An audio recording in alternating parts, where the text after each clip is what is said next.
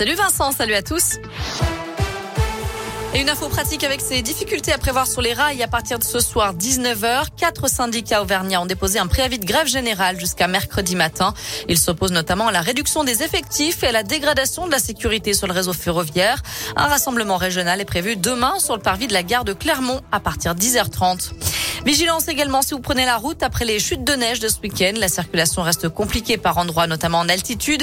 C'est difficile dans le Puy-de-Dôme pour rejoindre le col de Chemin-Tran. Je vous rappelle que l'autoroute A89 a été fermée la nuit dernière entre le péage de Marthe, des Martes d'Artière au port de Clermont et le nœud Nervieux côté Loire.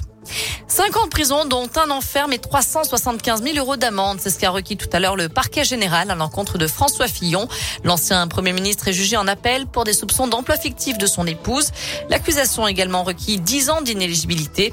Quant à Pénélope Fillon, il a été demandé deux ans de prison avec sursis, 100 000 euros d'amende et deux ans d'inéligibilité.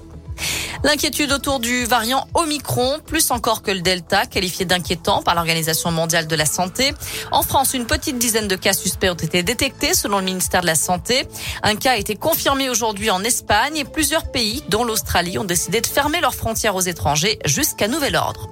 Dans ce contexte, le dépistage réactif dans les établissements scolaires français est généralisé à partir d'aujourd'hui. C'est un protocole permettant de tester l'ensemble d'une classe de primaire lorsqu'un cas de Covid est détecté.